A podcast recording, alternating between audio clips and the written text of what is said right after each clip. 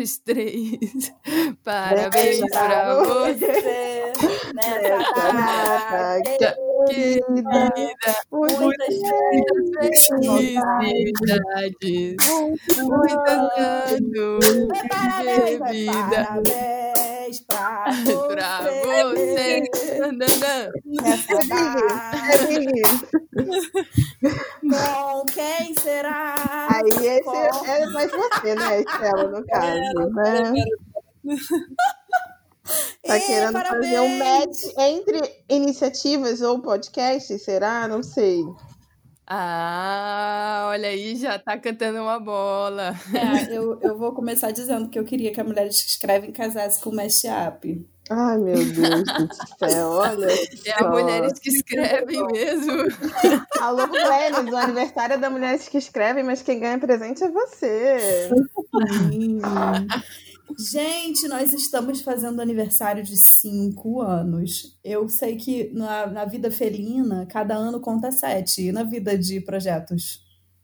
Acho Quantos também. anos vocês acham que a gente, No que a Brasil, gente tem? Anos, né? Não é anos 10 mais, mas enfim, gente, é isso. É, eu acho que conta 7 também. Você acha que conta mais, Natasha? Você acha que a gente tem 60 anos? Eu acho que, assim, né, de experiência e. e, e luta já conta, né? História pra contar.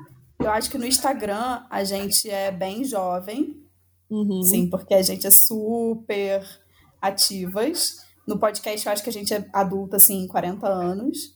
E quando a gente se encontra, a gente é umas senhorinhas de 60. Se você parar pra pensar no podcast, então a gente também é um pouco uma senhorinha de 60. Nos podcasts de grupo, sim. É verdade, é Ah. verdade. Mas então, gente, eu fui escalada hoje para ser a Hebe Camargo desse nosso episódio de aniversário. É, nós estamos gravando hoje esse episódio em setembro, né? É, que vai sair agora em setembro.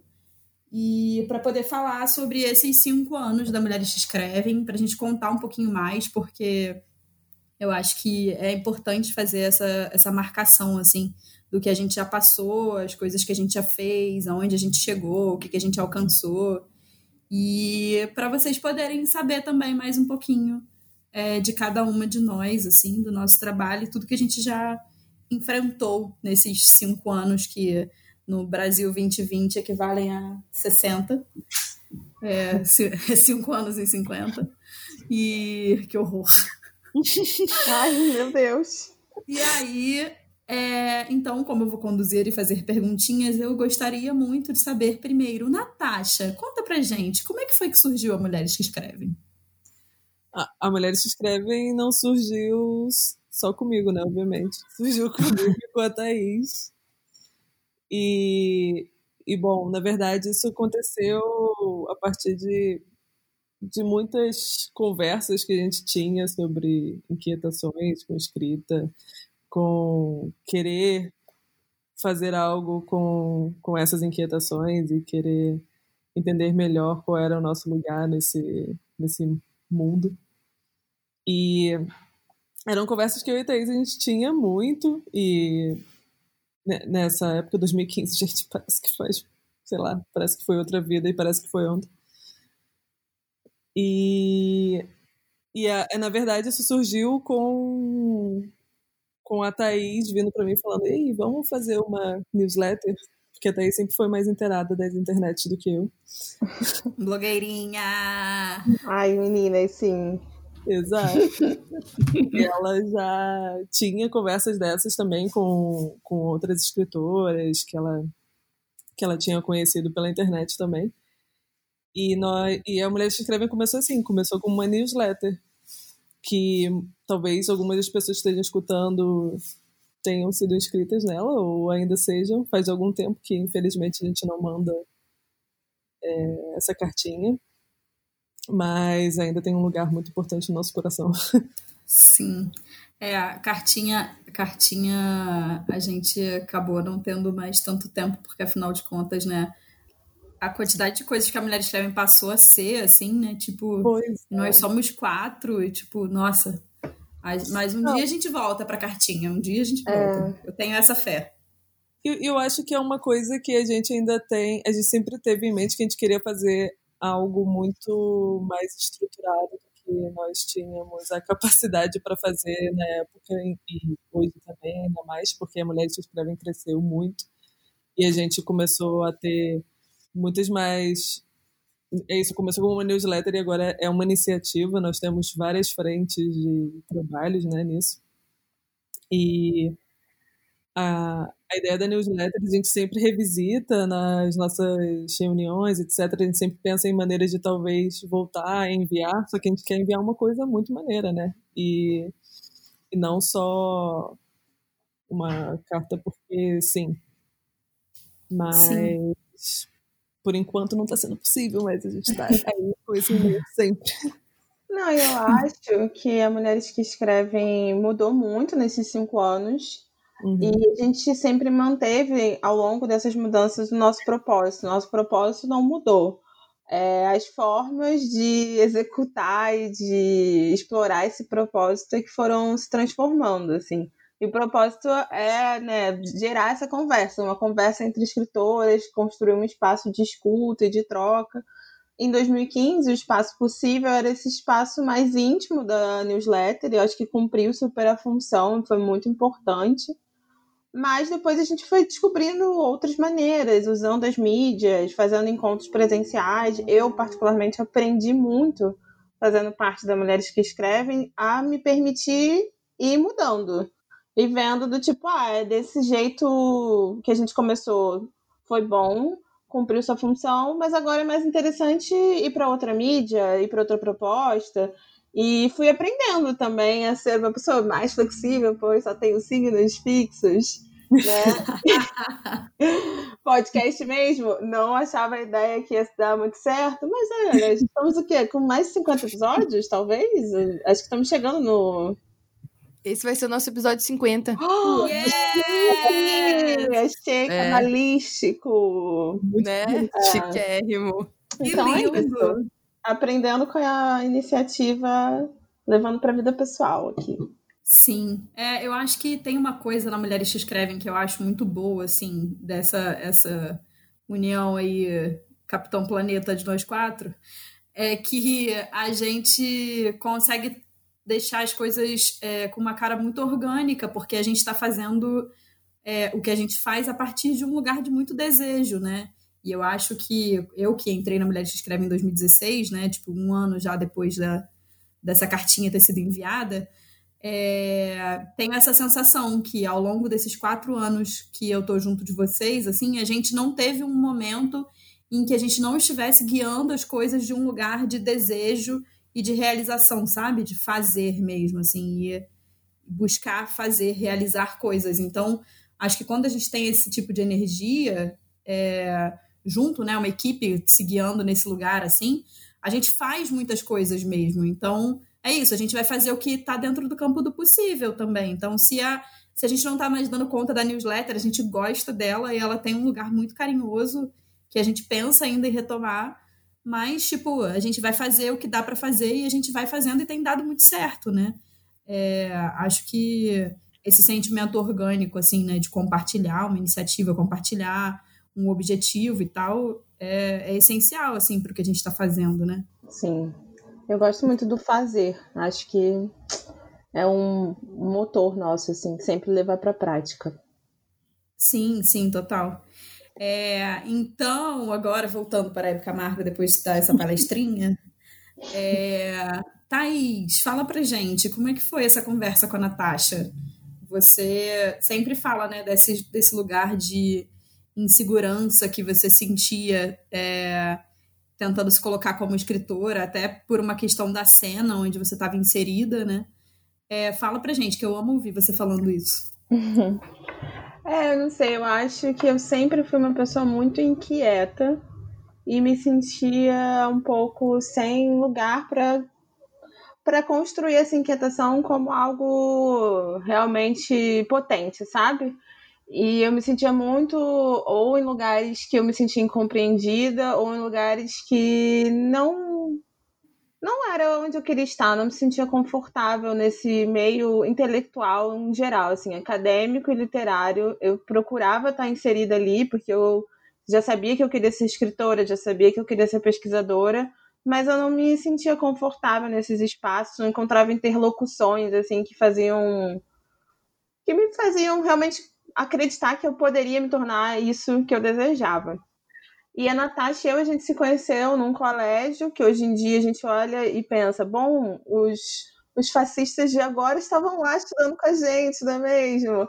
E nos encontramos ali, duas nerds, é, buscando sobreviver aos pequenos fascistas. E sobrevivemos e construímos essa amizade, né? E, e a gente sempre teve essa troca, e desejos parecidos, inquietações parecidas. E aí, em 2015, eu estava começando a encontrar espaços que eu me sentia mais acolhida e que faziam mais sentido para os meus interesses. Eu participei da revista Capitolina, que é uma revista construída só entre mulheres e mulheres jovens. Foi muito importante para mim. Eu trocava muito com a Natasha sobre sobre essas experiências e sentia que todas as vezes que eu me reunia, seja num bar, seja, enfim, para tomar um café ou até só online, com essas outras mulheres que eu conhecia que também escreviam, não necessariamente se entendiam como escritoras, mas escreviam.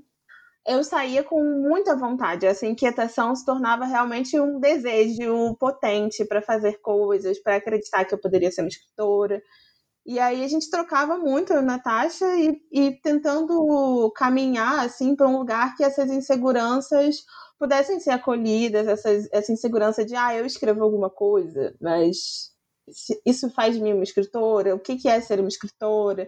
Então, Mulheres que Escrevem surge como um, um meio mesmo da gente produzir uma, encontros virtuais, inicialmente, entre mulheres que escrevem e de forma a canalizar essas nossas inquietações, essas nossas inseguranças para algo mais potente, construtivo, realmente.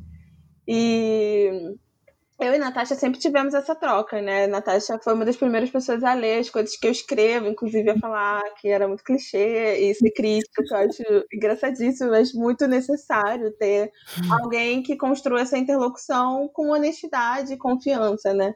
Então a gente construir mulheres que escrevem para que outras pessoas pudessem se encontrar, sabe? Eu sempre falo isso, que não é para centralizar, a gente não quer ser uma iniciativa que está aí para legitimar a escrita de ninguém ou qualquer coisa do tipo. A gente quer ser uma iniciativa para que outras pessoas se movimentem e encontrem referências e interlocutoras e, enfim, e desejos. Acho que é por aí.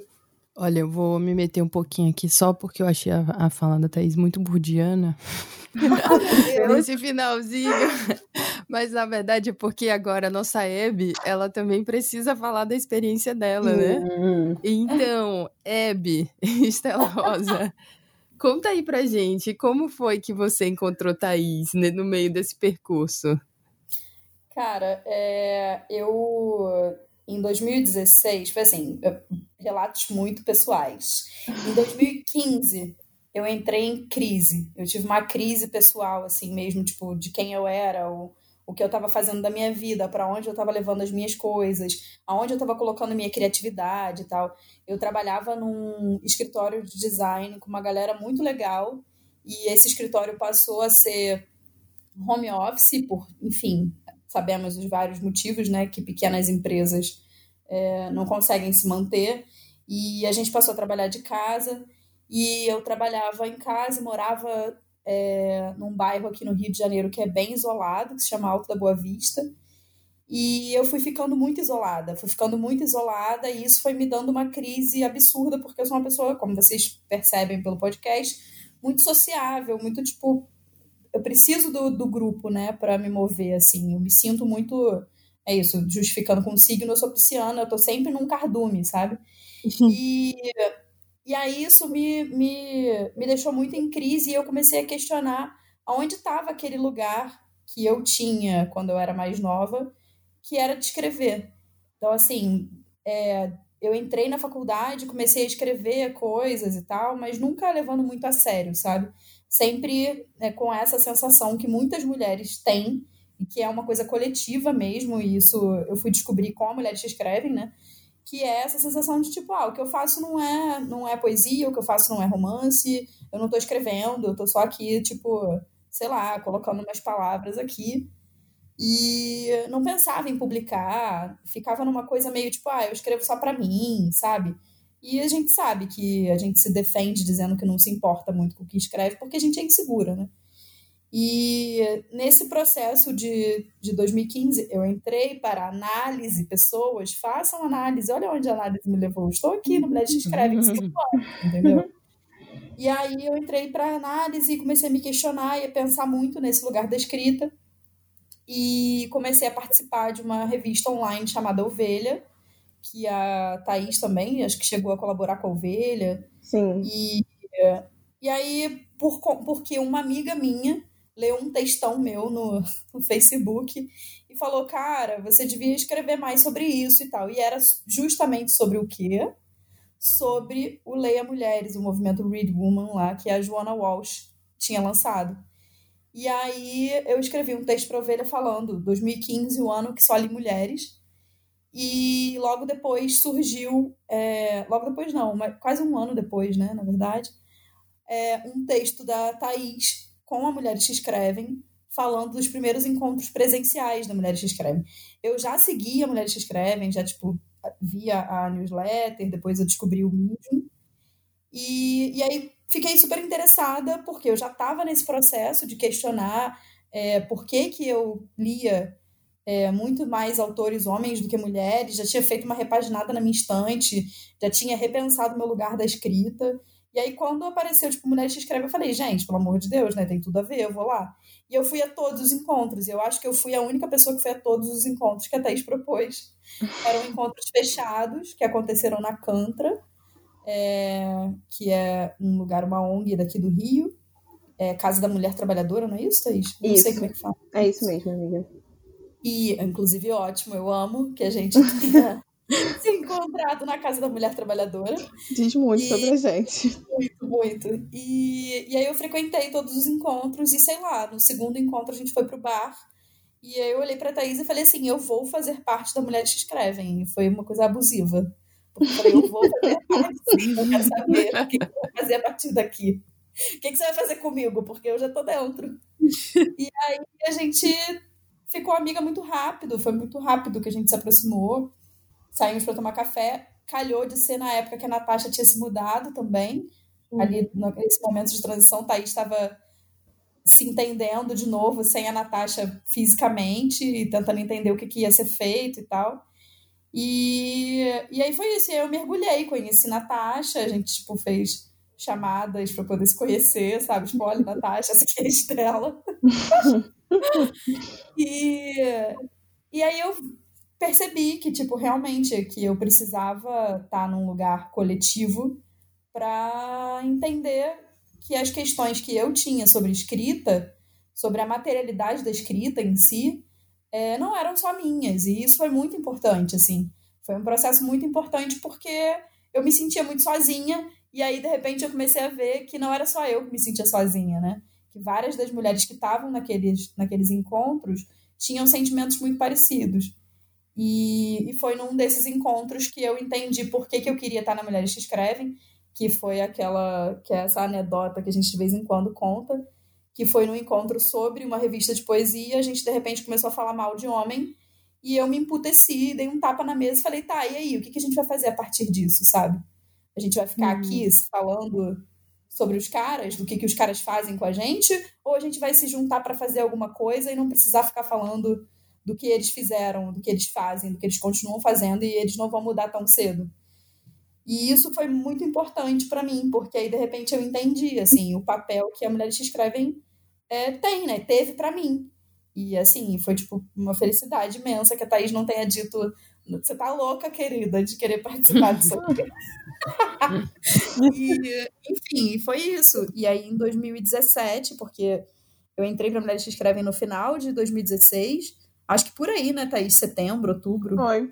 Foi, por aí. Tem, tipo, quatro anos também, né? Tipo, pra mim, de vida, da mulher que escrevem na minha vida. Parece bem mais, cara. O que, que é? Parece bem mais tempo do que quatro anos. Parece, por isso que eu tô falando que projetos é, é, é tipo gato, cara. Cada ano é sete anos. E aí, é, em 2017, eu falei pra Thaís, eu falei, não, cara, você quer, você quer fazer mais coisas presencialmente? Porque você fez esse primeiro movimento sozinha, e é muito difícil mesmo fazer as coisas sozinha, né? É, eu falei, vamos fazer. E aí foi quando a gente começou os encontros presenciais, que foi tipo essa, sei lá, qual etapa da Mulheres que Escrevem, né? Porque a Mulheres que Escrevem, tipo, foi é, se transformando muito, assim. E aí, é isso, eu acho que eu não, eu acho que eu não teria publicado um livro em 2019 se eu não tivesse feito parte daqueles encontros em 2016, sabe? Quando eu paro para olhar assim, eu não sei o que seria é, da minha trajetória enquanto escritora e tal, sem passar por aqueles encontros em 2016. Então, assim, mulheres, encontrem mulheres, tá? Façam grupos de, de pesquisa e conversa sobre o que vocês se interessam, porque isso realmente, esses, esses contatos, essa rede, essa conversa, muda muito, né, a nossa perspectiva, porque a gente não tá sozinha, de fato. Acho que isso é uma pauta que a gente sempre repete. Enfim, acho que foi isso. Tô aqui emocionada. Ai, que lindo. Amiga, a gente é muito fofa. Várias frases dessa, desse teu relato aí, eu fiquei com a mão no coração aqui. Não, tu tá, falando, agora... não, Thaís ainda estava se acostumando com a ausência do corpo de Natasha. Eu, meu Deus, a gente é muito intensa. a gente é, né? Pelo amor de Deus, gente. É muito amor, né? Então, assim, é um projeto construído em muita, com muita potência e muita troca, muito, enfim, muito afeto mesmo. É, a gente está constantemente umas afetadas pelas outras, e não só entre nós quatro aqui, como como é isso, né? A gente já parou de contar a quantidade de mulheres que fazem parte da Mulheres que Escrevem, sabe? Que fizeram parte do projeto, é, sei lá, por podcast, por textos, por. Enfim, por tudo. É, é uma comunidade muito grande mesmo de afeto, né? Mas enfim. Não, eu ia falar isso, que assim, é importante ressaltar que a gente começou a Mulheres que Escrevem em movimentos de muitas colaborações, sabe? Pessoas que ajudaram a gente, cederam espaço para fazer esses encontros. É, a Dora Leroy, que fez a primeira fez a primeira logo da Mulheres que Escrevem, depois a Beatriz Leite fez a logo que a gente usa até hoje, com versões adaptadas. Então, assim, foram muitas parcerias com muitas mulheres, escritoras ou não, sabe? Então, a gente sempre tem em vista que somos nós quatro aqui organizando um movimento de alguma forma, mas que a gente é uma rede. Sim, total. É, eu fico me lembrando, assim, tipo, a Camila Savoia chegando pra gente falando: olha, vocês precisam fazer uma coisa pública, sabe? Vocês precisam uhum. colocar isso para público. E aí, de repente, fazer a ponte com a Elisa Ventura e com a Nelly da Capela. E a gente tá dentro da Blux fazendo encontros com 120 pessoas, sabe? Apareceu para mim a lembrança esses dias do apareceu hoje, na verdade, né? Que eu postei, tipo, um TBT do encontro que a gente fez com a Angélica Freitas, a Tatiana Pequeno, Dara Bandeira e a Maria Isabel Iório.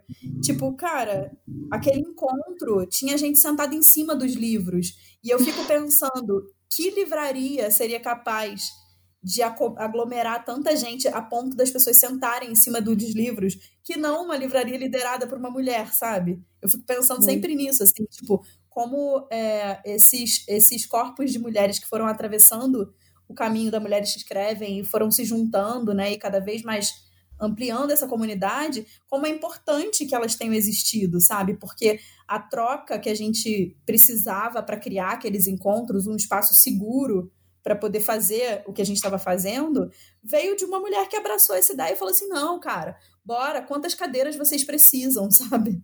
E a gente não tinha a menor noção de quantas cadeiras a gente precisava. E de repente as pessoas não tinham mais cadeiras para sentar. E não existia um problema em que elas se sentassem em cima dos livros, sabe? Eu fico sempre meio emocionada pensando nesse movimento, porque é, eu não consigo imaginar como seria é, se não fossem essas pessoas que realmente atravessaram mulheres que escrevem e botaram fé, assim, né? Confiaram no que a gente tinha para fazer e, e deram a mão numa, num ato de confiança mesmo, assim. E a gente chegou junto e a gente fez e deu super certo. E continua dando, né? Então, gente, e, e, essa coisa, essa sensação que eu tenho de que a gente está aberta, sabe? Que a gente está sempre, tipo, aberta para essas possibilidades e cada vez mais fazendo coisas, sabe? Enfim, e cada relato que a gente escuta, né? das pessoas falando da importância que foi conhecer esse espaço, a importância que foi tal encontro, sabe? Isso é muito bonito, cara. Eu acho que isso, isso só é possível quando a gente se constrói em rede mesmo. É, e é isso, né? A palavra-chave da Mulheres que Escrevem é conversa, né? Sim. É, eu queria saber de Ciane Mello. Ciane, você é, teve uma trajetória curiosa na Mulheres que Escrevem porque você era autora da publicação. Como é que era para você? Como é que você via Mulheres que Escrevem e como é que foi esse movimento, assim, de tipo, de repente pular na Mulheres que Escrevem e falar, não, vamos também entrar nesse barco e de repente fazer uma das coisas que a gente mais ama hoje em dia, né? Propor isso, que é o podcast. Então, assim, você precisa falar sobre o nosso querido podcast que estamos aqui. Nossa, amiga, é muita coisa. então tá, primeiro, Mas primeiro olha, para mim, então, uh. como é que foi esse momento de começar a escrever e publicar contos na Mulheres que Escrevem, né? Como, uhum. como, como isso mudou para você, sua trajetória? E o que que te fez, né? Tipo, topar essa empreitada e falar, não, bora. Sim, é, Peraí, meu Deus, eu tô com a voz grossa mesmo hoje. é, eu acho que, na verdade, amiga, co começa de uma forma muito simples, né? Como as, como as coisas importantes começam. é, eu acho que começa com o um encontro com a Thaís, em São Paulo. Ela estava promovendo um encontro da Mulheres que Escrevem, inclusive em São Paulo, acho que foi o primeiro e único, né, até agora, é, em 2016. Então eu estava lá para fazer seleção de, de, de, doutorado e Thaís estava lá promovendo esse encontro e calhou da gente ficar hospedada na mesma casa de uma amiga em comum que, que ela conhecia da Capitolina e eu conhecia da vida. E aí é, a gente se conheceu, eu participei desse encontro, eu achei incrível, porque lembro até hoje, era um encontro sobre autopublicação, né? Como as mulheres estavam se publicando e tal. E reuniu muita gente boa. Tava a Helena Zelli, é a Aline Vale, que Jaridia Reis, a Thaís, contando da experiência dela. E era uma época que eu estava publicando muito no Medium. Só que eu nunca tinha pensado que esse caminho existia.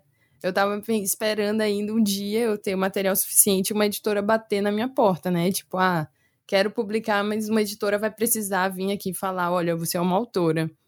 E aí, quando eu participei desse encontro, é, eu acho que eu fiquei muito impressionada pela fala da, da Jaride, falando dos cordéis, né? Que ela publicava cordéis a três reais, é tipo um valor super, super simplório, e que ela estava conseguindo fazer uma renda para ela, de, da escrita dela, e a Thaís contando do, da publicação do e-book dela, que ela tinha decidido publicar um livro e ela foi lá e, e colocou no mundo, assim, de uma forma muito prática, né? E, e aí isso, sei lá, me, me, me causou uma impressão completamente diferente, assim, de meu Deus, isso é possível, né? Existem, existem essas formas de eu me colocar no mundo. E aí, mais uma coincidência da vida, eu passei no doutorado e, e eu passei, eu optei por fazer o meu doutorado no Rio, em, em Niterói. E eu não tinha muitos amigos lá. Eu tinha, eu tinha já amigos em São Paulo, porque eu fiz o mestrado lá, então eu conhecia já algumas pessoas, mas no Rio eu, eu realmente sem uma rede. É, e aí eu tinha conhecido Thaís nessa época, depois encontrei com ela ainda nesse ano, na, numa época que eu fui no Rio, aí ela já me convidou para participar de um outro evento da Mulheres que Escrevem, foi uma grande honra, que foi inclusive o, o lançamento da zine dela com a Brena. Que foi quando eu te conheci. Ah. Foi. e aí a gente foi, enfim, foi criando, né, essa, essa proximidade. E eu tava, a Thaís me conhecia ali hum, virtualmente, né, pelo, pelo Medium, é, sabia mais ou menos quem eu era, porque eu estava na, na, internet publicando, mas a gente ainda não, ainda não tinha estabelecido um, um contato de, de amizade mesmo antes desses encontros é, em São Paulo e no Rio. E aí, quando eu mudei para o Rio, eu fico até hormonal aqui falando disso, mas eu. mas é porque eu, assim, acho que eu não teria aguentado, né, esse, esse processo de adaptação se não fosse vocês, Estela e Thaís, que eram as pessoas que me chamavam para comer pastel e tomar cerveja. Ah, saudade do gatilho. Cara, croissant, croissant de bricunda mais, Ai, pois é, então, é, assim, a, me tornar autora foi, foi, foi muito fácil. Foi falar, ah, publica, publica pela mulher escreve. Eu, claro, vou publicar. Ótimo, né? Eu já estava também percebendo essa, essa.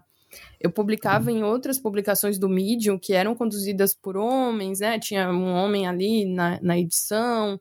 É, são, eram pessoas muito, muito boas, assim, que trocaram muito comigo. Também não posso jogar todos os homens embaixo do ônibus, né? Eu conheci leitores é, e editores muito generosos que me ajudaram bastante, mas a gente tá nesse, tava nesse momento, né, de, de querer se juntar com mulher, de, de sentir outras coisas, outras necessidades.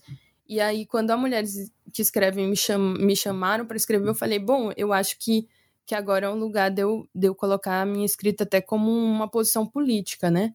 E eu acho que isso representava, representava isso para mim, né? Publicar conto erótico pela mulheres que escrevem era diferente de, de publicar por, enfim, por, por outro lugar que estava com um público mais masculino. E realmente, eu acho que eu comecei a ser lida por mulheres quando os meus textos saíram de mulheres que escrevem. Pelo menos mais ah, mulheres boa. se sentiram à vontade para comentar, para vir falar. Então eu acho que acho que mudou as coisas para mim um pouco. E eu ia em todos os encontros. Quando eu tive no Rio, eu participei de todos os encontros presenciais. Era tipo o meu, meu já o meu dinheiro separado de passagem de Niterói para o Rio no mês. E, então eu acho que na verdade eu já me sentia parte da Mulheres que Escrevem. Eu era autora, mas eu me sentia muito, tipo, faço parte desse grupo essas são as minhas amigas. Uhum. Acho que entrar pro time, tipo, vamos trabalhar, foi para mim foi muito, tipo, é, pois é, já, já trabalho para vocês. Vocês que não é, sabem. Tipo, já deu, né, Sally? Já deu, já. Então, vamos lá, entrar aqui no grupo, um negócio aqui. É, o podcast foi, foi, foi mais porque eu tava no, no momento já ouvindo alguns podcasts. E eu ouvi o da New York Times que eles liam os contos, liam. É, é, nesse caso eram de contos mesmo, era só contos que eles liam. E eu fiquei assim, cara, a gente, é, a gente é brasileira, a gente tem muito mais carisma para fazer esse tipo de. esse tipo de programa. E a gente poderia fazer isso com o que a gente publica na Mulheres que Escrevem, para que tivesse ainda mais alcance. Então, essa, essa era a ideia do, do podcast. E as meninas toparam, né? A Thaís Fábio falando aí que ela tinha as ressalvas, mas todo mundo topou. Assim, ninguém só falaram assim: ah, você vai conseguir, porque a gente não sabe se a gente tem perna para dar conta. Falei, não, vamos dar, vamos ver, vamos pesquisar, vamos, vamos fazer e, e saiu, né?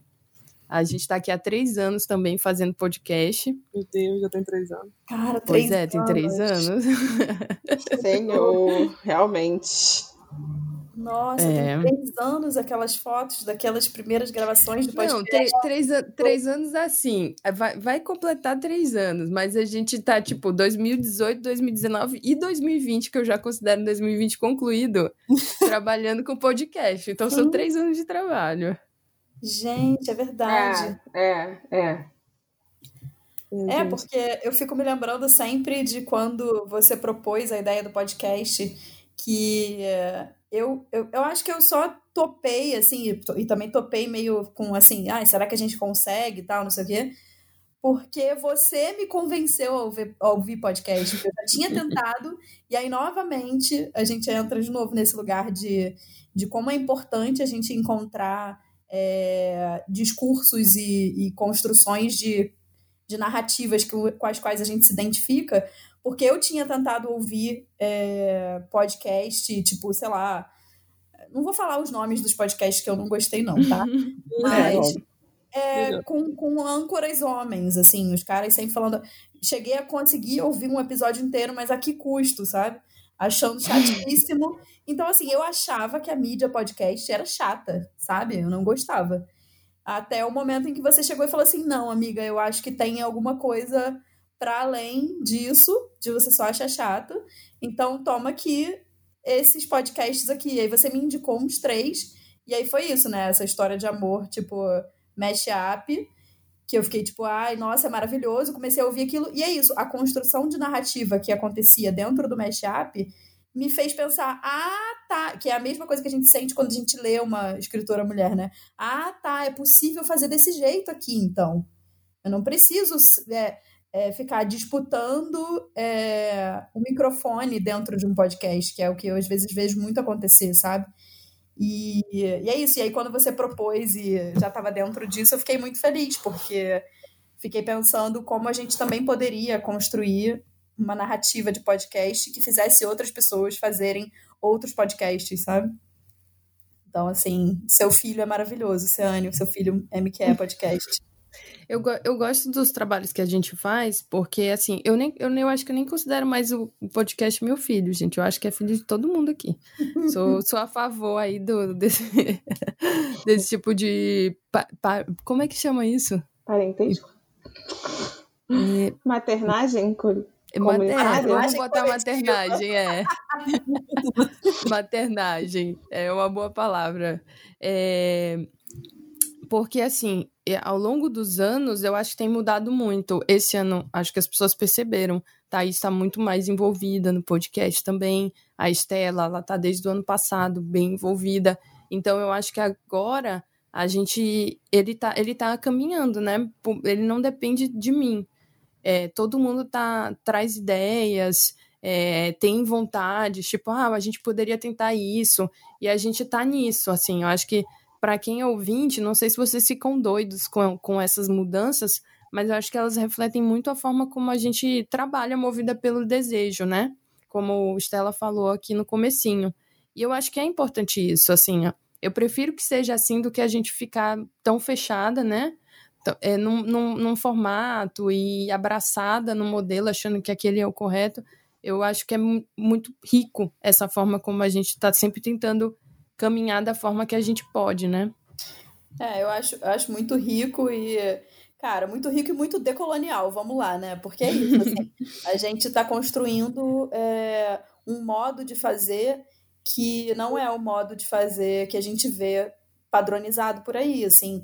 E eu acho que ter, ter esse tipo de, de iniciativa mesmo, sabe? Porque isso é por isso que a gente chama, inclusive, a mulheres que escrevem de iniciativa, porque a gente está sempre iniciando coisas.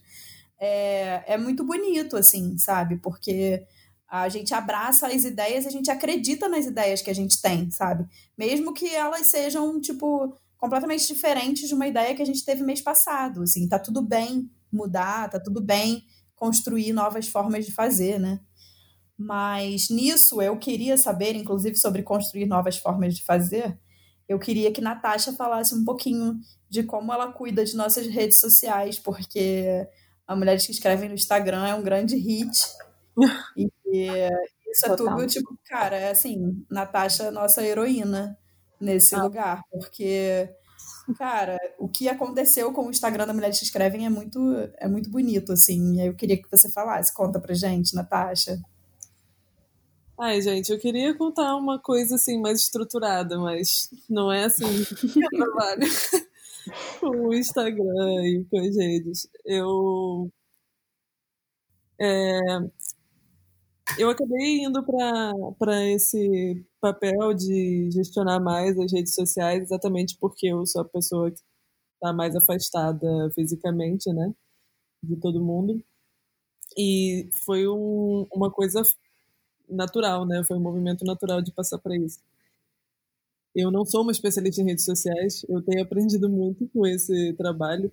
E o que aconteceu, o que eu acho que aconteceu mesmo, é que a gente foi ocupando esse lugar e chegando a tanta gente de uma maneira completamente orgânica e natural a partir do trabalho que a gente está fazendo e que a Estela, a Thaís, a Ciane fazem muito mais também começaram a fazer muito presencialmente, com os encontros na Blux, com, com esse contato presencial que a gente é. Por mais que a gente viva num mundo né, em que a internet as redes sociais são muito importantes, são super relevantes, nada substitui esse contato, né? E a gente sabe disso mais que nunca agora que a gente está nessa situação de pandemia. E poder ter esse essa relação, acho que foi o que explodiu mesmo a gente na, nas redes sociais. E a gente começou, como eu tinha falado no início, a gente começou com uma newsletter, depois a gente resolveu abrir um Facebook, uma página no Facebook, né? E fomos crescendo muito aí também. E fomos passando depois para o Twitter e para o Instagram, foi mais ou menos essa ordem, eu não, não tenho certeza quando cada uma foi criada, mas foi mais ou menos assim. E, e o Instagram foi foi crescendo muito a partir disso que a gente compartilha entre nós também, né? Dessa curadoria que a gente faz entre nós de ah, olha isso, você já leu isso, você já leu é, esse poema, você já leu esse texto e do que a gente coloca na nossa publicação. E eu, sinceramente, não sei explicar esse fenômeno, gente. não sei se alguma de vocês sabe, mas assim, a gente fez assim. Eu, eu, lembro que no ano passado eu tinha essa ideia de ter o objetivo de chegar a 50 mil no Instagram e a gente conseguiu. Foi uma coisa que foi a primeira vez, eu acho, que a gente teve objetivos assim mais claros para redes sociais. Mas isso só aconteceu a partir desse trabalho que a gente está fazendo em conjunto com muitas outras coisas mesmo. Eu não. Eu acho que as redes sociais funcionam muito para a gente nesse sentido de a gente conseguir chegar a mais pessoas que não podem ir nos encontros presenciais, que não podiam ir na, na Blux, que não podiam ir nos encontros na Câmara. E isso nos ajudou muito até para conhecer outras escritoras pelo Brasil afora e fora do Brasil também, eventualmente. Mas é, isso só, só acontece, isso só existe, a, a, o nosso o fenômeno das redes sociais só existe dentro desse conjunto de ações que a gente faz sempre, como Leite Escreve, que a gente está sempre pensando em fazer coisas diferentes, com o podcast também, com, com a publicação. E só dá certo dessa maneira. Eu não sei o que vocês pensam, o que vocês acham desse fenômeno que é.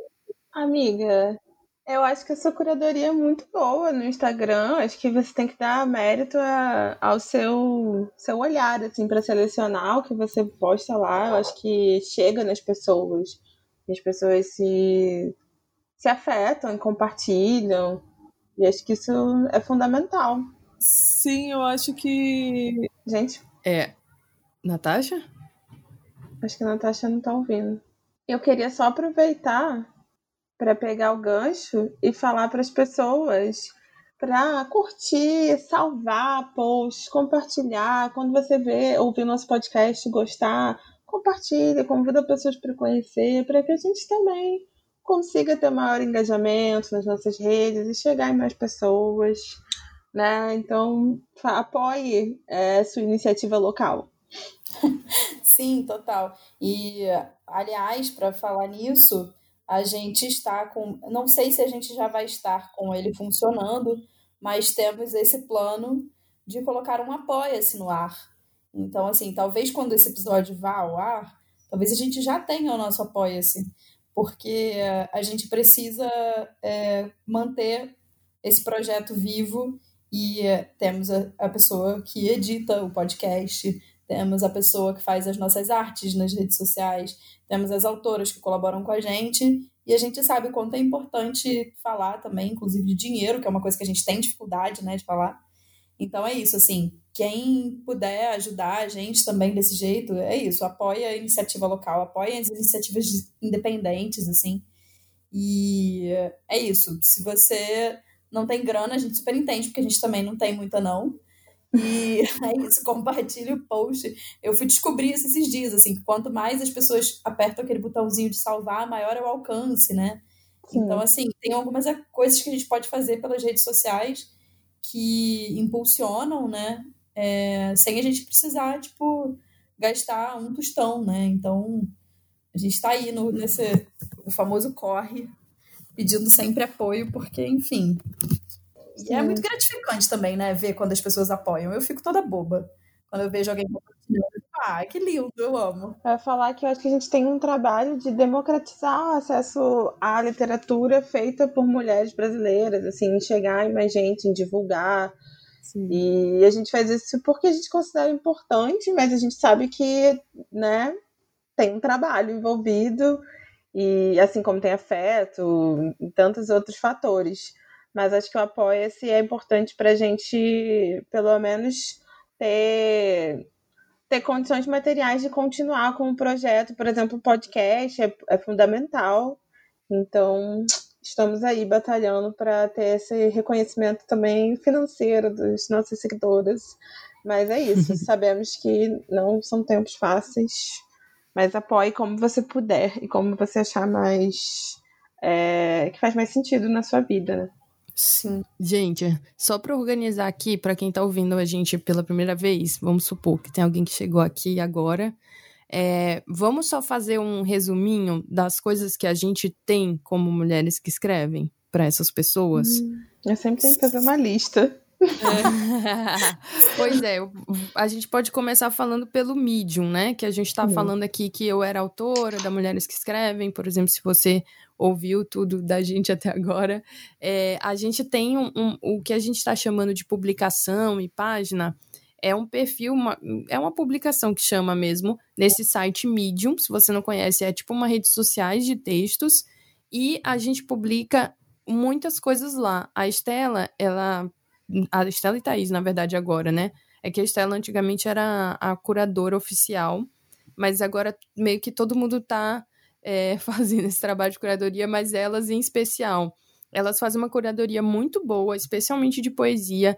Então, quem quer conhecer novas autoras de poesia, poesia contemporânea brasileira, tem que conferir a nossa publicação. E é feito realmente com muito cuidado. É um, é um é uma página que me dá muito orgulho, assim, fico muito impressionada com o que elas apresentam lá. Eu faço parte da equipe, volta e meia, eu abro e eu me pego arrebatada, assim, com algumas coisas que eu encontro lá. Então, eu recomendo muito que vocês procurem. Se vocês quiserem ler os textos com facilidade, todos os poemas, microcontos, contos que a gente publica lá são cedidos pelas autoras. Então, é, a gente tem que agradecer muito essas autoras que confiam no nosso trabalho, né? e acreditam na Mulheres que Escrevem como um, um meio para divulgar o seu trabalho. Sim, eu acho que é importante a publicação, porque a gente tem vários relatos, assim, de autoras que falam, né? Tipo, que ter colocado um poema no Medium da Mulheres que Escrevem abriu várias portas. Autoras que não tinham sido publicadas ainda, que colocaram pela primeira vez seus poemas lá. É, algumas autoras, por exemplo, que agora recentemente saiu né, o podcast com a Helene Fernandes.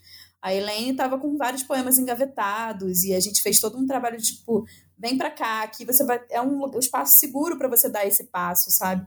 E ela e tem poemas da Helene lá também. Então, assim, acho que é, é como você falou isso, né? De tipo publicar os seus contos na Mulheres que Escrevem tinha um papel político, eu acho que a publicação da Mulheres que Escrevem tem um papel político importante de incentivar mais mulheres a escreverem, assim. É, as entrevistas que a Thaís faz, por exemplo, cara, são muito arrebatadoras, porque as mulheres falando sobre esse processo de escrita, procurem as entrevistas, inclusive, porque é muito bonito ver, sabe?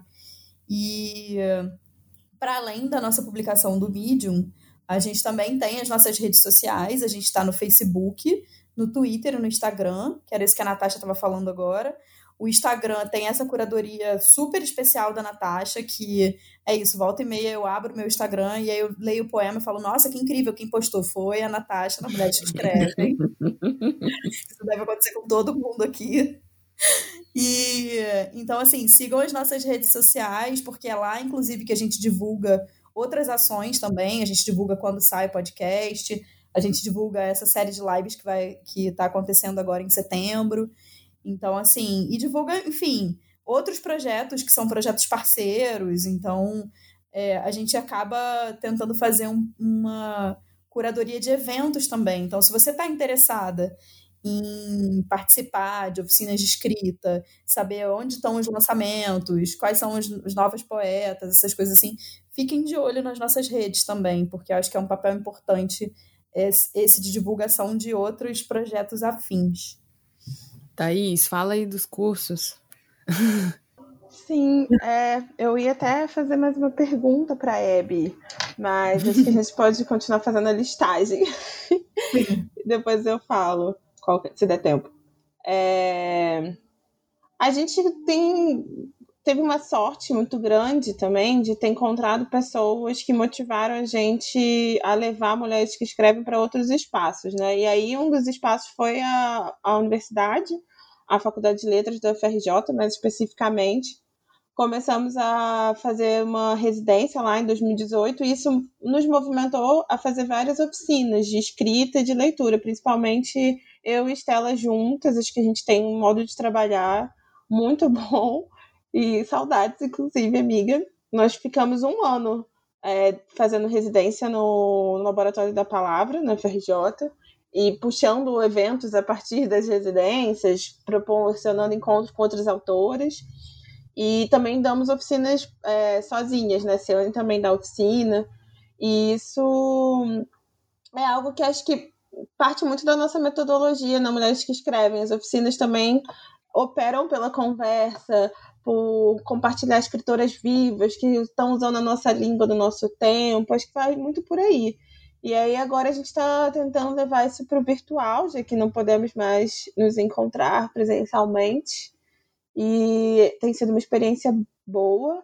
Acho que é uma fase de adaptação. Espero que surjam mais. Acho que a Estela podia comentar um pouco. A gente já terminou a lista? Não sei. caótica, é... meu processo caótico de falar da mulher de escreve. Desculpa, não sei fazer de outra forma. Eu acho que agora para a gente trocar a voz, Natasha, você não quer falar do podcast, então, já que eu falei do seu trabalho, o Ciane falou do meu trabalho, fala aí do podcast. Então, gente, o podcast é, é essa maravilha que a Ciane trouxe para as nossas vidas, como a gente já mencionou antes.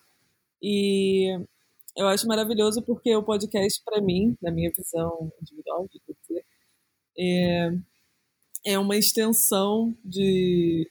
É, é quase uma extensão do que a gente tenta fazer na publicação, no, no Medium, e, numa, e, e, nas redes, porque a gente tem essa oportunidade de continuar essa conversa entre escritores né, nesse novo meio, e que é uma coisa muito acessível também em vários sentidos, é muito mais.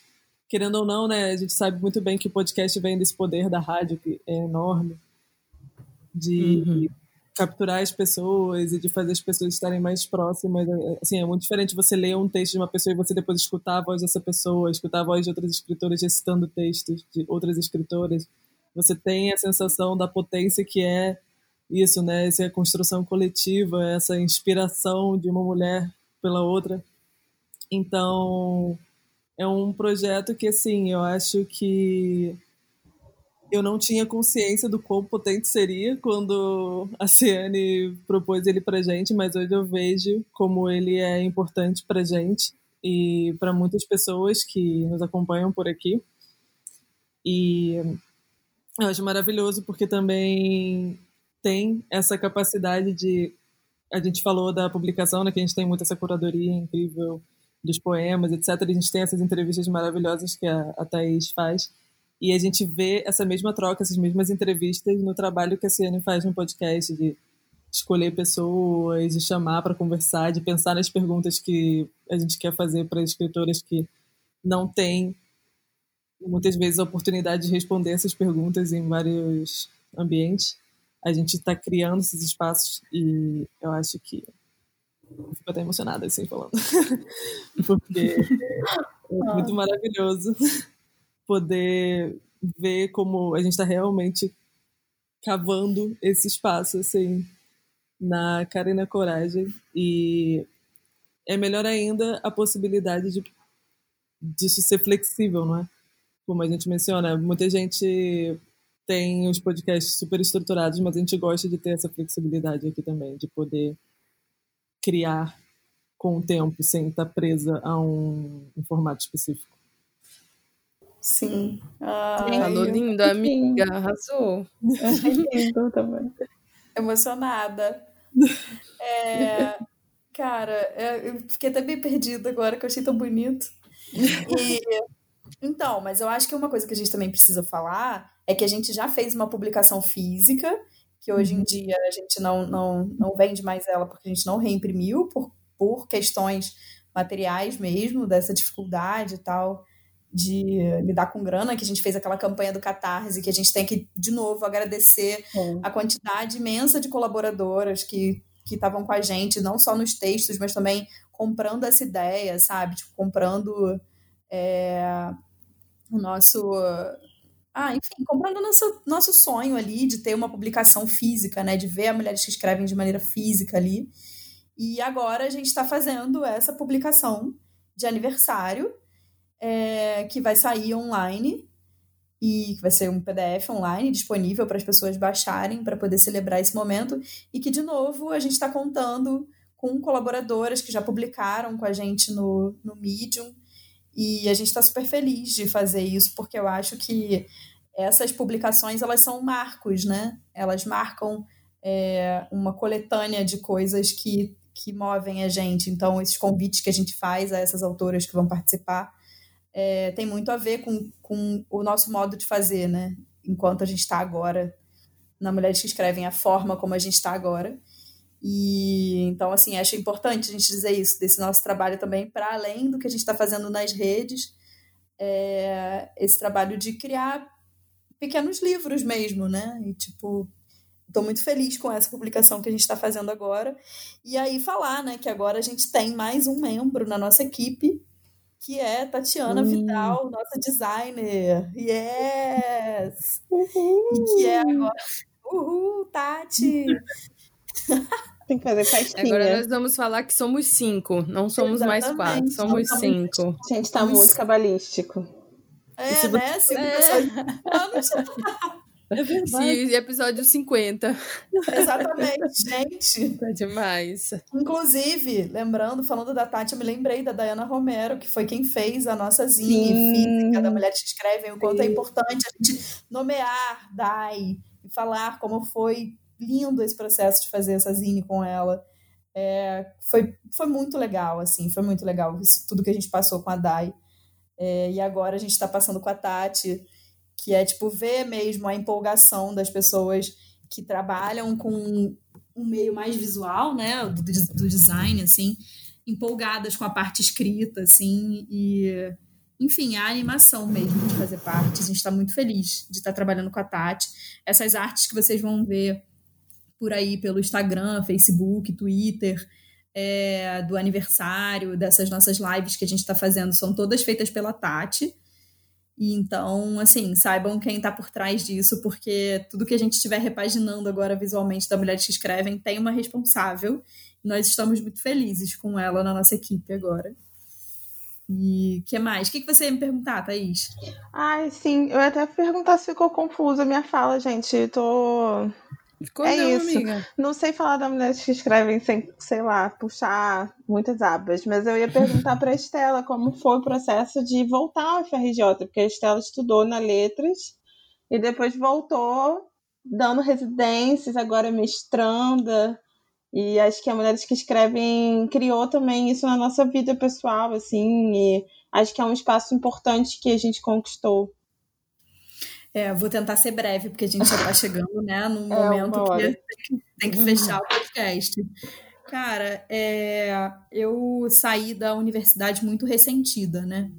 Porque eu me formei em 2009 e logo tentei entrar para o mestrado, e aí eu passei para o mestrado e eu abandonei o um mestrado. Eu não era bolsista, eu não tinha como seguir sem ser bolsista e precisava trabalhar e eu tive que abandonar o mestrado porque eu precisava trabalhar. E, enfim, e aí, assim, foi um, um, uma, um ressentimento geral, assim, um ressentimento com a academia que não abraçou é, as, as coisas que eu achava importantes, um ressentimento de não conseguir seguir adiante porque, enfim, existe toda uma, uma, um trabalho de sucateamento da nossa universidade, né? Então, ser uma, uma estudante de mestrado sem poder se dedicar exclusivamente a isso é muito difícil. E, enfim, muitos percalços. Então, eu saí da universidade e falei, não volto mais. A minha cabeça funcionava desse jeito, assim. E durante esse processo com a Mulheres que Escrevem, quando a Thaís voltou para a universidade é, para fazer letras naquele lugar que eu tinha estado, foi, assim, uma coisa muito muito transformadora para mim, porque eu comecei a enxergar uma nova possibilidade de estar dentro da universidade, de estar dentro da academia, que não fosse aquele modelo que tinha me decepcionado tanto. E aí foi quando é, a Thaís recebeu esse convite da Heloísa Buarque de Holanda para que a gente ocupasse o PAC, que é o Polo Avançado de Cultura Contemporânea da UFRJ, que fica na, na Faculdade de Letras, que é organizado pela Heloísa Buarque de Holanda, Beatriz Rezende, Luciana de Leone e Eduardo Coelho. E, e aí, quando esse espaço abraçou a nossa residência da Mulheres que Escrevem, que foi esse momento que acho que foi, foi um, uma foi um momento de ver que a Mulheres que Escrevem tinha um impacto não só prático, né, não só das práticas que a gente tinha, mas que a nossa prática tinha uma teoria nela, sabe? Então, quando a gente chegou dentro da universidade e propôs uma oficina que deu super certo, que mantinha o PAC vivo, com pessoas entrando e saindo de lá e fazendo uma coisa que o PAC sempre tentou, que era criar um ambiente interdisciplinar. Quando a gente se deu conta de que a gente tinha uma engenheira, uma advogada, é, sentadas naquela mesa estudando poesia com a gente, foi muito lindo, porque é, foi esse o processo que me fez pensar: bom, então a academia é para mim sim, e se ela tentar não ser, eu vou fazer ser, sabe?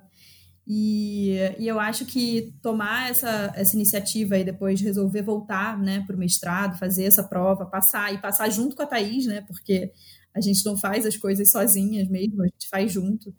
É, a gente está junto ao mesmo tempo, no mesmo período no mestrado. É, e seguir agora, né, sendo parceiras do Laboratório de Teorias e Práticas Feministas, que é um dos braços do PAC, é, é é muito importante, assim, é um passo, foi um passo que a gente te, deu que é isso, de ocupar a universidade pública mesmo. A gente vai encher aquele lugar de mulher e a gente vai enxergar, assim, conseguir ver como as ações que a gente toma lá dentro modificam a forma da universidade se estruturar, sabe? Como a gente já teve é, momentos de atrito e deslocamento lá dentro mesmo, assim, de se sentir incomodada e conseguir colocar esse incômodo e ver os professores se questionarem também. Então, assim, eu acho que é, que é importante para isso também, assim.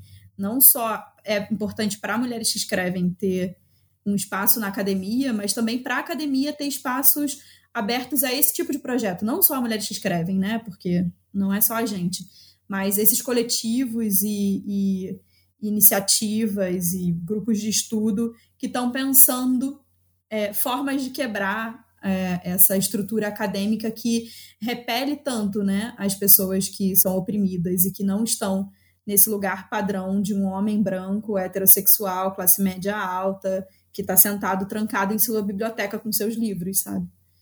E, enfim, eu falei que eu ia ser sucinta, não fui. Não fui jamais terei para falar. Mas foi perfeita, era isso que eu queria ouvir. e eu acho que é isso, assim, é, dar esse exemplo do que a Mulheres que Escrevem está fazendo dentro do FRJ, é, é, na verdade, é um chamado, assim, sabe? Tipo, pessoas ocupem a universidade pública. A universidade é pública, ela é nossa. É, a gente paga para ela existir, inclusive, os nossos impostos são para manter esse espaço tão importante. E não, não aceitem o sucateamento da universidade, sabe? A gente tem que gritar e defender até o fim que a gente continue tendo universidade pública com acesso é, democrático e os cortes que estão acontecendo agora são cortes muito absurdos porque impossibilitam pessoas como nós de chegar à universidade. Eu não estaria dentro do FRJ agora se eu não tivesse é, uma bolsa de pesquisa. E eu tenho uma bolsa de pesquisa para pesquisar feminismo, decolonialidade, mulher sim, entendeu? Vou usar essa bolsa para isso sim. Então, é, acho que a gente tem que, nesse momento, eu sempre, toda, todo lugar que eu tô e tudo que eu participo, eu dou um jeito de chegar na academia e fazer essa defesa apaixonada, porque é, a universidade tem que ser para todos mesmo, sabe? Ela é pública porque ela tem que ser para todos. E, e, eu acho que a gente que está dentro da universidade, as pessoas que querem entrar, a gente tem que defender mesmo esse lugar com unhas e dentes é, contra essa dinâmica absurda que está se impondo agora de que a universidade é um lugar onde não se faz nada e que as pesquisas são inúteis. Elas não são, sabe? Elas não são. Elas são muito úteis e acho que dentro da quarentena a gente percebe o quanto pesquisas acadêmicas de, da área de humanas elas são importantes, sabe? Porque senão a gente estaria surtando sem, sem poesia, sem universidade pública, sem pesquisas, sem traduções, a gente não, não vive, sabe? Então, assim, Sim. é isso. Apoiem e defendam a universidade pública. Fim é, amiga. Fala, senhora. É, eu queria, eu queria aproveitar a fala da Estela, só não, não para continuar, mas para algo que ela pontuou, né, de como é importante ocupar a universidade, ser todo mundo e, e iniciativas como Mulheres que Escrevem, para falar um pouco de, de, de, pessoas que, que às vezes nos procuram, né, seja como Mulheres que Escrevem isoladamente, para falar sobre como fazer parte ou é, como criar sua própria iniciativa. E, e, eu acho que é importante a gente falar que, assim, o trabalho das mulheres que escrevem, como vocês podem ter percebido até agora pela nossa conversa, ele vai até onde a gente alcança, né? Onde as nossas pernas, mãos, sonhos alcançam. É, então, a Estela até pontuou antes de formem grupos, se unam. É, eu, eu acho que a gente nunca teve a pretensão de, de aprender numa, numa completude, né? Falar nós somos a iniciativa que divulga e que promove a literatura feita por mulheres. A gente não, não tem a pretensão de ser o único, a única iniciativa dessa forma, ou de aprender toda a literatura escrita por mulheres no Brasil, porque a gente não simplesmente não tem como é, dar conta disso. Então, eu acho que é realmente um. Acho que deixa aqui um chamado para as mulheres escritoras se unirem, se unirem, se unam com amigas, sabe? Formem esses pequenos grupos que podem parecer é, sim, simples demais, podem parecer que, que não vão ter um, um alcance tão grande, mas eles são muito poderosos para a escrita individual e, e para a escrita desse grupo, assim. Acho que era isso. Perfeito. É, sim, total. É, eu acho que é isso. É, qualquer ajuntamento de mulheres que se pense minimamente político é muito importante, sabe? Ainda mais nesse momento que a gente está agora. Tipo, se juntar para falar sobre essas coisas que a gente está falando aqui agora, é política sim, sabe, gente? A gente às vezes fica com medo da política, né? O que, que é a política. A gente não está falando dessa política que acontece entre os homens brancos, sabe? A gente está falando de que isso que a gente faz, o nosso corpo é um corpo político. E quando a gente se junta, essa rede é uma rede muito política. Então, assim, endosso totalmente isso que a Ciane está falando, juntem-se, sabe? E realmente, às vezes a gente não dá conta e é muito difícil porque a gente tem que lidar com os nossos trabalhos, as nossas pesquisas, é, tudo que a gente tem para fazer e a gente ainda assim tira forças para tocar mulheres que escrevem porque a gente acredita muito nesse projeto. Então, assim, não se ressintam com a gente se a gente não conseguir dar conta é, de todas as expectativas, porque não é esse o nosso objetivo mesmo, sabe? Nosso objetivo é conseguir fazer. Enquanto a gente está conseguindo, é isso aí, sabe? Sim. Eu acho muito importante entre mulheres ter esse ímpeto, sabe, de se unir e de se unir para fazer coisas juntas, pensar juntas. E também acho que algo que eu tenho pensado que a Mulheres que Escrevem me permitiu é de assumir certos riscos, porque quando a gente começa algo, inevitavelmente a gente também vai cometer alguns erros e vai aprender com eles, assim. Então acho que nós não somos educadas enquanto mulheres para confiarmos umas nas outras, para termos sermos agentes, sabe? Acho que a educação ainda é muito limitadora das mulheres. A gente tem muito medo de errar, a gente quer agradar todo mundo. Então, para mim é importante isso, sabe? Que a Mulheres que Escrevem, como uma iniciativa, inspire outras mulheres a iniciar os seus projetos e serem se emanciparem aí nos seus caminhos e vamos se arriscar, gente. Eu digo isso como uma pessoa que tem muito medo de, medo de errar, então é um pouco por aí, eu acho. Sim, sim, é, é bastante por aí, né? A gente erra bastante, gente. E a gente erra e tenta de novo, e faz de novo, e se desentende, se entende de novo. É, e quando, quando eu falei lá no começo dessa organização orgânica que se dá, tem muito a ver com isso também. Acho que essa, esse ideal de perfeição, ele não existe e ele às vezes paralisa a gente, sabe? Então, tipo, façam o que é possível ser feito. E a gente vai conseguir, e é possível, é possível sim, sabe? É, acho que a gente tem que ir fechando, né, gente? Já tem, tipo, uma hora e dez que nós estamos aqui falando. É, Natasha, você quer dar um último recado, falar uma última coisa? é, sei lá, eu queria, eu queria conseguir ser um pouco Marília Gabriela e fazer um bate-bola agora, sabe? Tipo, falar. Mas eu acho que a gente pode fazer essa brincadeira, que é eu vou dizer mulheres que escrevem e você diz uma palavra. Meu Deus, não. Amiga, tem que ser mais rápido. Eu tenho ascendente em Libra, o que, que você quer que eu faça? É. Vamos lá, Natasha. Mulheres que escrevem em uma palavra pra você. Hum, ai, não consigo. é muito difícil. Eu tô pensando. Mulheres que escrevem em Eu- uma palavra pra você. Amiga, eu também tô tentando pensar. É muito difícil. Eu sou geminiana. Gente, que horror. Então, Thaís, você vai Thaís, vai. Mulheres que escrevem em uma palavra pra você, Thaís. Começos. Mulheres que escrevem em uma palavra pra mim, conversa. Sim. É. E aí, Natasha? Ai, se... Estela, você já tinha isso planejado, né? Eu não consigo, gente, não sei. É, Vocês acham que eu planejo alguma coisa, gente? Eu sou 100% improviso. Então tá, é construção. E aí, Ceane? Ah, eu pensei em coragem. Ai, Ai, que que lindo. Ai, Eu amei que foi tudo você, né? Eu amei. Eu não ouvi a É palavra da. Natasha.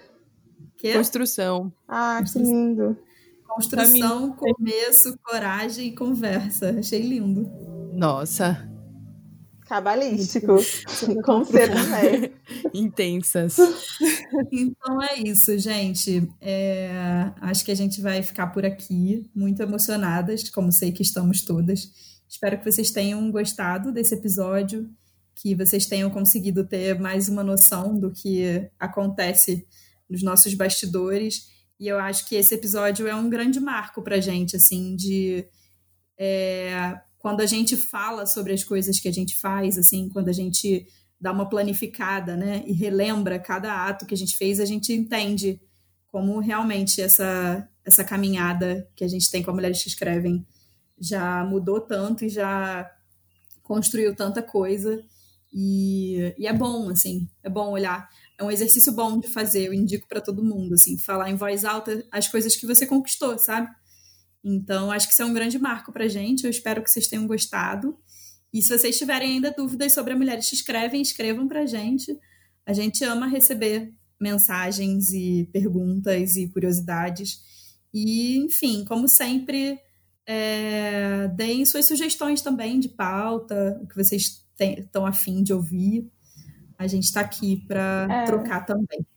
Conta pra gente também se a Mulheres que Escrevem É trouxe algo pra sua vida, uma autora nova, um projeto. Compartilha também como a nossa iniciativa pode ter afetado alguém na sua vida. E vamos conversar, né? Nossa, Sim. eu tô me preparando pra chorar. A gente tem um, a gente tem uma conta no Telegram, se vocês quiserem mandar por lá, é arroba mqepodcast, tudo junto. E aí vocês podem mandar por lá, ou pelo Twitter, pelo Instagram, Facebook, tudo que e-mail, né? Tudo que vocês quiserem. Usando a hashtag MQEPodcast, que a gente dá sempre uma olhadinha se tem alguma coisa lindinha falando do nosso podcast que a gente tanto ama. Então, falem com a gente, a gente gosta de ouvir vocês muito. Falem com a gente. Então, acho que é isso, Isso. né, gente? É isso. É. Beijos, Então tchau. Um adeus muito emocionado, porque que conversa mais linda. Foi muito linda mesmo. A gente, devia, a gente devia ter escolhido uma música pra cantar no final. Todo mundo cantando e chorando. Ai, gente, eu tô, eu tô numa onda muito Milton Nascimento. Daqui a pouco eu vou começar a cantar. Ai, Amigo é coisa pra Amiga, eu Ai. pensei nessa. Ah, Eu pensei nessa. Milton Nascimento quebra, né, gente? Difícil. É, é Achei ótimo, achei ótimo. A capela. Eu não vou gostar. Ai, gente, mas é isso. É um tchau muito emocionado. É, eu amo essa equipe. Essa equipe é tudo pra mim. Sim. Também, gente. Beijos.